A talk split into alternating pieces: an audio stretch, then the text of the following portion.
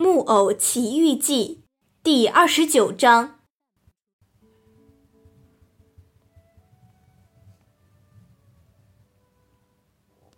眼看着渔夫就要一举手把匹诺曹扔进油锅了，就在这个节骨眼上，突然一条大狗跑进了山洞，显然它是被炸鱼的浓烈香味招引来的。出去！渔夫恐吓着对狗吆喝道，手里仍旧拎着满身是面粉的匹诺曹。这只可怜的狗可能是太饿了，摇晃着尾巴，汪汪的叫，好像是在说：“给我点油炸鱼，我就不打扰你了。”我对你说：“你给我出去！”渔夫又说一遍，这次还伸出腿来给了他一脚。当狗倒真的饿了的时候，是不会听任别人这样对待它的。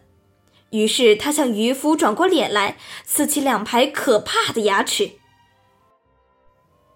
就在此时，这只狗听到山洞里发出了一个很微弱的声音：“救救我，阿里多罗！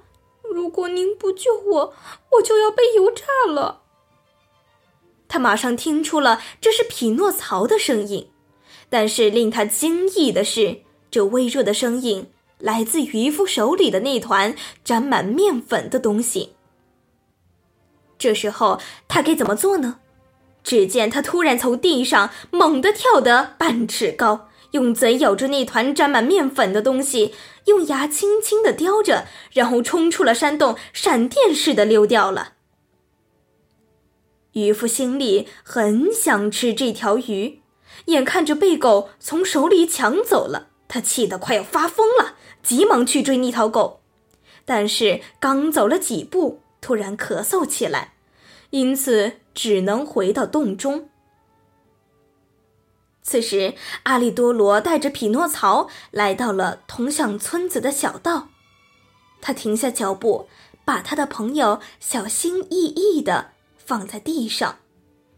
哦，我真不知道要怎么感谢您。木偶说：“别客气。”狗回答说：“您曾经也救过我的命，善有善报。要知道，在这个世界上，大家应该互相帮助的。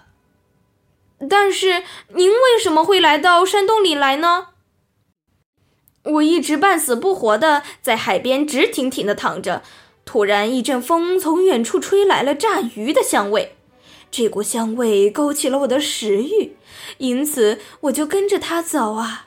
好险啊！如果我晚来一分钟就糟了！哦，别说了，别说了！匹诺曹叫着说。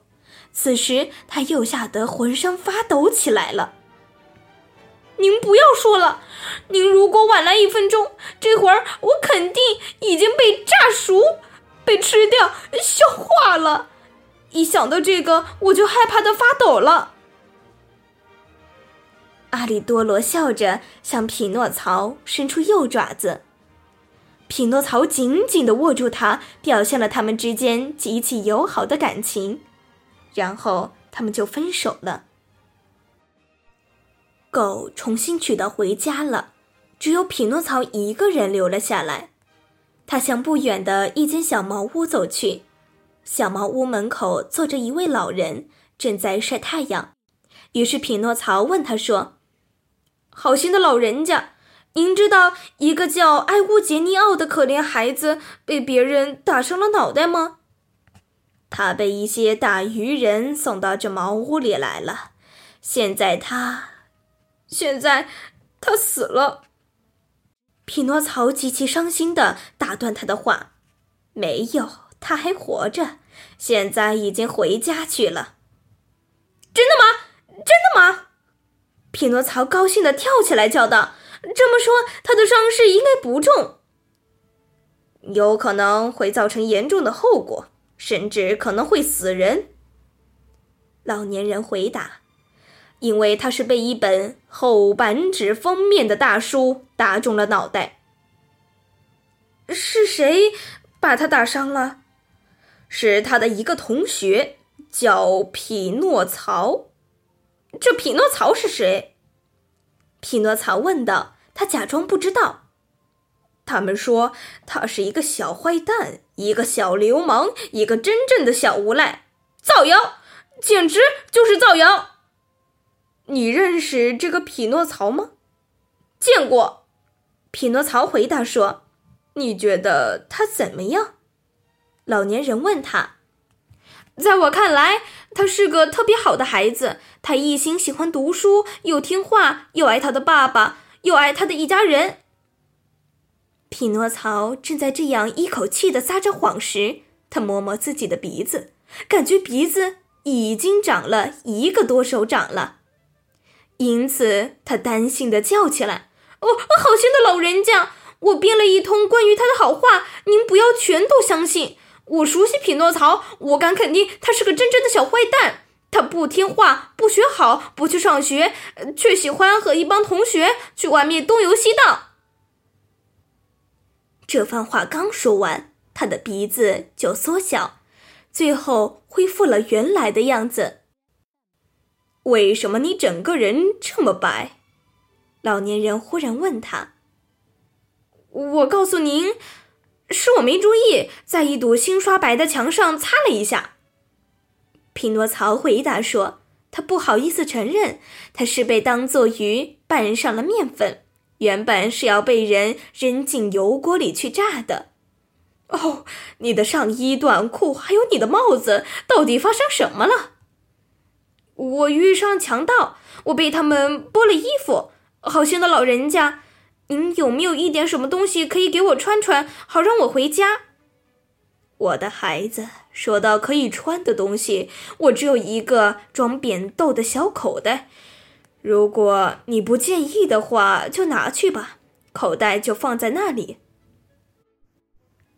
没等老人说第二遍，匹诺曹就马上拿起这个装扁豆的空口袋，然后用剪刀在袋底开了一个洞，又在两边开了两个小洞，把它剪成了一件衬衫样。接着，他一下子把脑袋和双手钻过那些洞，穿好之后。他就动身往村里走去了。但是，一路上他都感到不踏实。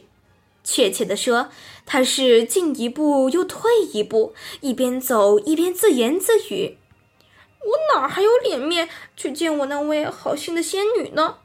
我见了她，该跟她说些什么呢？我又做出这桩坏事，她会再原谅我一次吗？”我敢打赌，这次他不会原谅我了。唉，他肯定不会原谅我，是我活该。我答应好了要改过，结果又违背了诺言，我真是个小坏蛋。他来到村里时，天已经黑了。此时天气很糟糕，正下着瓢泼大雨。他径直走向了仙女家，这一次。他决定先敲敲门，要知道平时他都是自己开门进去的。但是，一到仙女的家门口，匹诺曹根本没有了敲门的勇气。结果，他并没有去敲门，而是往回跑了二十来步。当他第二次走到门口时，还是不敢敲门。第三次时，他依然不敢敲门。直到第四次，他才鼓起勇气，发着抖，拿起铁门锤，轻轻地敲了敲门。等啊等啊，直到过了半个钟头，最高一层才打开窗子。这时，匹诺曹见到一只大蜗牛从窗口探出头来。他的头上还有一盏点亮的小灯。蜗牛问道：“这么晚了，是谁在敲门啊？”“仙女在家吗？”匹诺曹问他。“仙女睡了，不要人叫醒她。”“你是谁？”“是我。”“你说的这个我是谁？”“匹诺曹。”“匹诺曹是谁？”“是一个木偶。一开始。”跟仙女住在一起的，啊，我知道了。蜗牛说：“您等等我，我这就下来给你开门。谢谢，麻烦您快一点，我都要冻死了。我的孩子，我是一只蜗牛，蜗牛还能怎么快呢？一个钟头，两个钟头，门还没有被打开。匹诺曹又冷又怕，他浑身水灵灵的，冻得直打哆嗦。于是他决定再敲一次门，这次敲门的声音比上次要大很多。听到这第二次敲门声，第三层的窗子打开了，还是那只蜗牛探出头来。我的好蜗牛，匹诺曹从下面的街上叫道：“我已经等了两个钟头了，在这可怕的夜里，两个钟头比两年还长。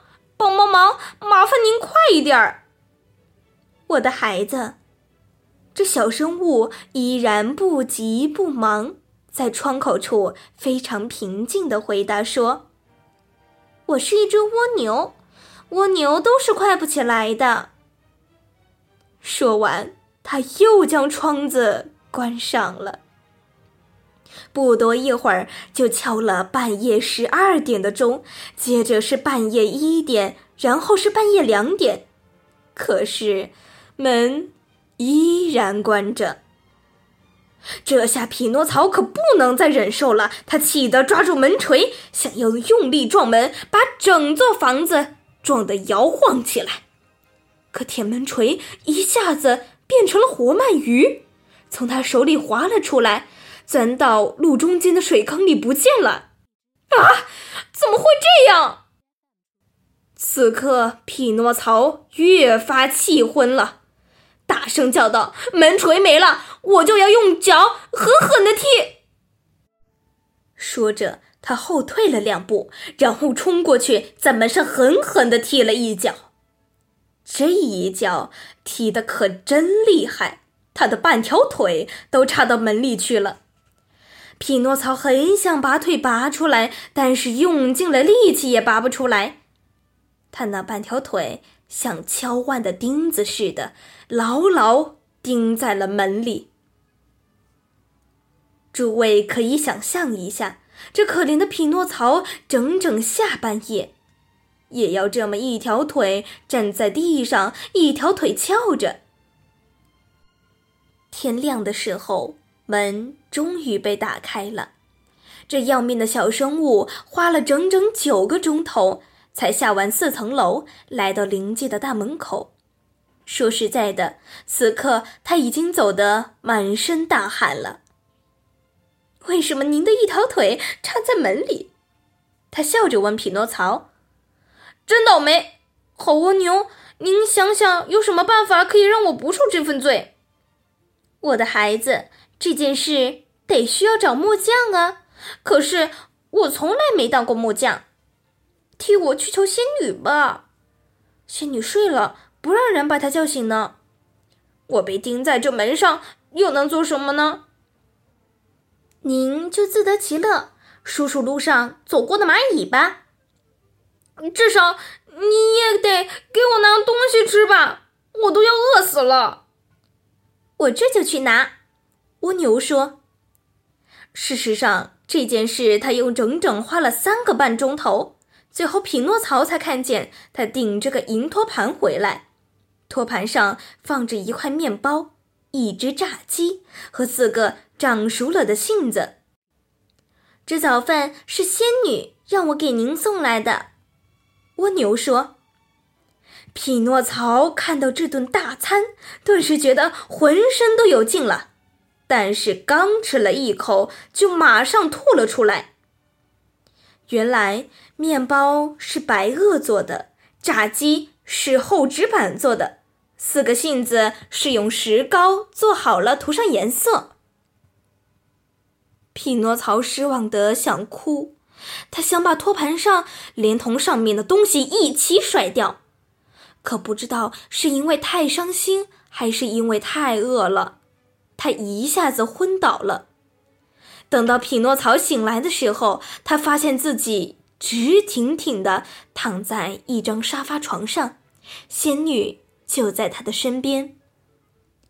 这一次我也原谅你了。”仙女对他说：“可如果下次你再这样，就没你好的。”然后匹诺曹赌咒发誓，说他要用功读书，做一个很好很乖的孩子。这一年下来，他一直在遵守他的诺言。的确，他大考光荣的获得了全校第一名，品行总的来说也得到了好评，还算令人满意。因此，仙女非常高兴的对他说：“你终于要实现自己的愿望了。”什么意思？到了明天，你就不再是一个木偶了，而要变成一个真正的孩子了。诸位应该能够想象得出匹诺曹的那份高兴劲，他一直在期盼这个消息，如今听了，他那份幸福简直是无法想象的。为了庆祝这件大喜事，仙女要在明天举行一次盛大的早宴。要请她所有的朋友和同学来参加，仙女答应准备两百杯牛奶咖啡和四百片面包，而且要在每一片面包的两面都涂上黄油。没错，这将是一个极其快活、极其美好的日子。可是，真是不幸，匹诺曹的一生中有那么多可是。这就把什么事情都毁了。